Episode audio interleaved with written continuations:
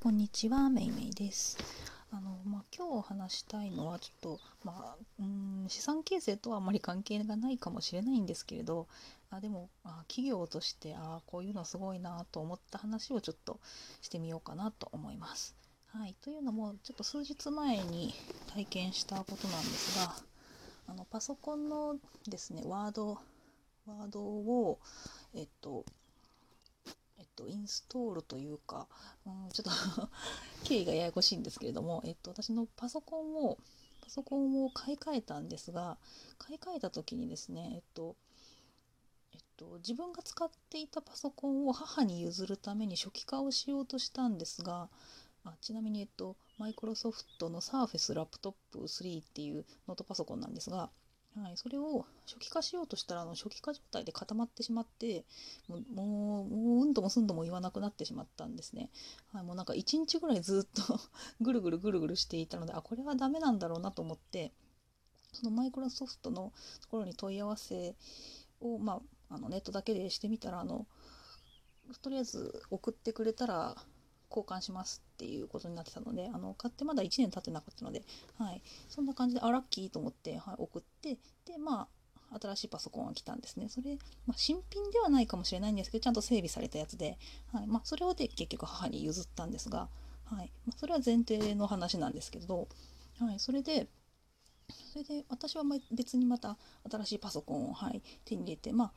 同じく あのマイクロソフトの、はい、サーフェスラップトップ3なんですけれど、はい、ちょっと容量が大きいやつに変えたんですけれども、はい、それでやった時にあのワードとかまあエクセルとかはいああいったソフトを、はい、入れるってなった時にあの前のパソコンの方に入ってたんですよね。でその時にあの一緒にソフトをお店で買ったので確かヨドバシで、買ったので、まあ、そのシリアル番号は使えるかなと思ったんですけどなんかその、えっと、初期化状態でぐるぐるした状態で、はい、あの会社の方に送ってしまったのでなんか多分まだそっちでも使ってる状態に なってたのかな、はい、そんな感じでなんかこのシリアル番号はすでに使われていますって出てえー、じゃあまた新しく買わなきゃいけないのかなと思ったんですけれどいやでもまだ1年も経ってないから シリアル番号これ使えるんじゃないのかなと思っていたんですけれどそうするとあの、まあ、入力をした時にえっとなんか問い合わせはここの電話でここに、はい、してくださいっていうのが出たので、はい、そこにしてみたんですね。まあ、してみたらなんかあのまあ、ま人が対応してくれるのかなと思いましたら完全に自動音声が対応してくれて、はい、それでなんか確認するための ID 番号をあの入力してくださいと言われましてでその確認するための番号が確かにあの画面に出てるんですね。私の方のパソコンの画面にしっかりと。でもそれ、えっと、5桁の数字かける7ぐらい ダーってあったんですけれど、はい、でそれを全部あの電話で、まあ、キーパッドで、はい、入力をして、うん、でなんかそれやったらちゃんと確認が取れたみたいででその後にあちらが言うあすいませんメールが来た。あちらが言う、えっと、その同じような5桁 ×7 ぐらいの番号を、はい、私もパソコンに入力してでやったらちゃんとなんか確認が取れましたと。はい言ってもらえてで見事無事に Excel とか Word が使えるようになりました。いやこれすごいなと思って。なんか今までだったら多分こうまあ電話かけたらお兄さんかお姉さんか出てくれてそれでこっちの情報を伝えてであっちもこうパソコンでカタカタカタっていろいろ検索をして「あ確認取れましたよ」とか「確認取れませんね」みたいなことを電話口で言ってくれるっていうのが、まあ、普通だったかなと思うんですけれどももう完全に自動音声だったので、まあ、まあまあよくある問い合わせなんでしょうね。うんまあ、だからなんだとは思うんですがあちゃんとなんかこんな複雑な複雑じゃないかもしれないですけどいやめちゃめちゃ数字いっぱいあったのでいやこれ1個でも間違えたら終わりだなとか思いながら最初からかとか思いながら、まあ、緊張しつつやったんですけれど、うん、ちゃんとそのまあ番号を伝えてこっちも入力して正しくやったらちゃんと対応してくれたのでいやこれを完全に自動化するのっていやすごい徹底してるなと思って。まあ、だからつまりはそこで完全にあの人件費の削減ができてますよね。うん、ちゃんとそういうプログラムを作ってこういう問い合わせにはこういう対応をしてこの番号に対してはこういう番号を言うみたいなのをもう完全に作り上げてるんだなと思うといやすごいなと思いまして、はい、いやだってちょっと前まで多分いやなかなかこんな桁が多い数字で自動音声で対応はしてくれなかったような気がしたので、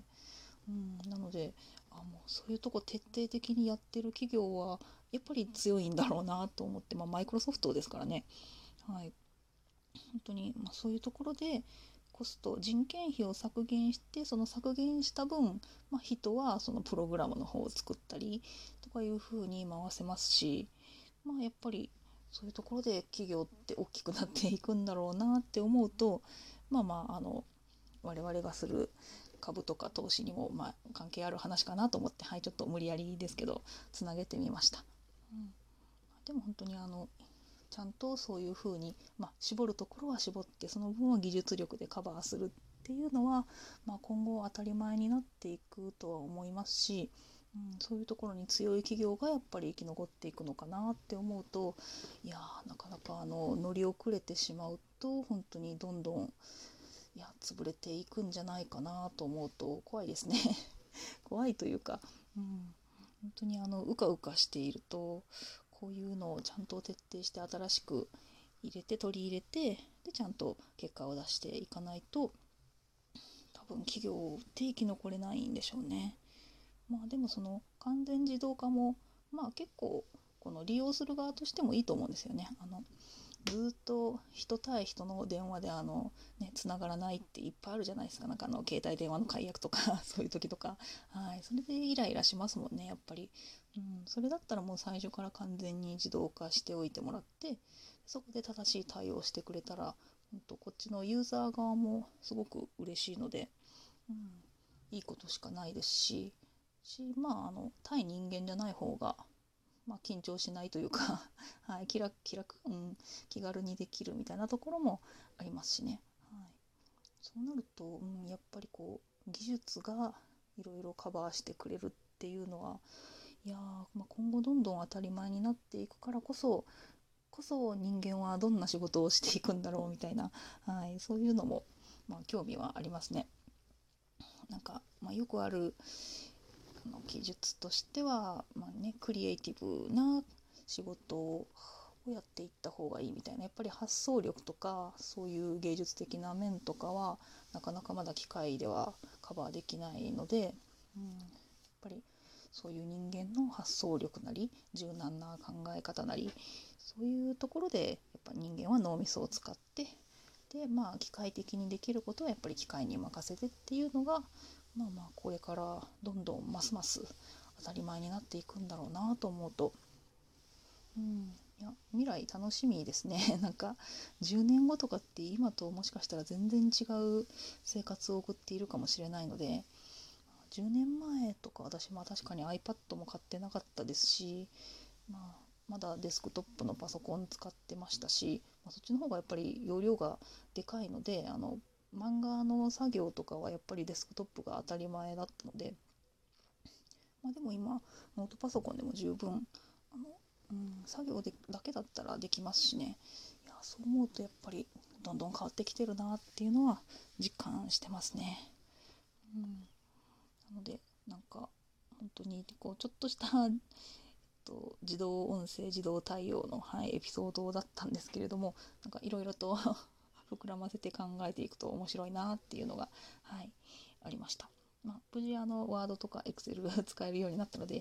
や本当にあの追加でまた買わなきゃいけないのかなってちょっと一瞬ヒヤヒヤしたので良かったです。ちゃんとなんか面倒くさがらずに問い合わせてみるもんだなって思いました。し、まあ、こういう学びも、はい、与えてもらえたので、そういう、うん、自動化の恩恵私はそういうのを作る側には回れないと思うので、はいまあ、受ける側のあれしか言えないんですけれどもまあでもそういうのにちゃんといや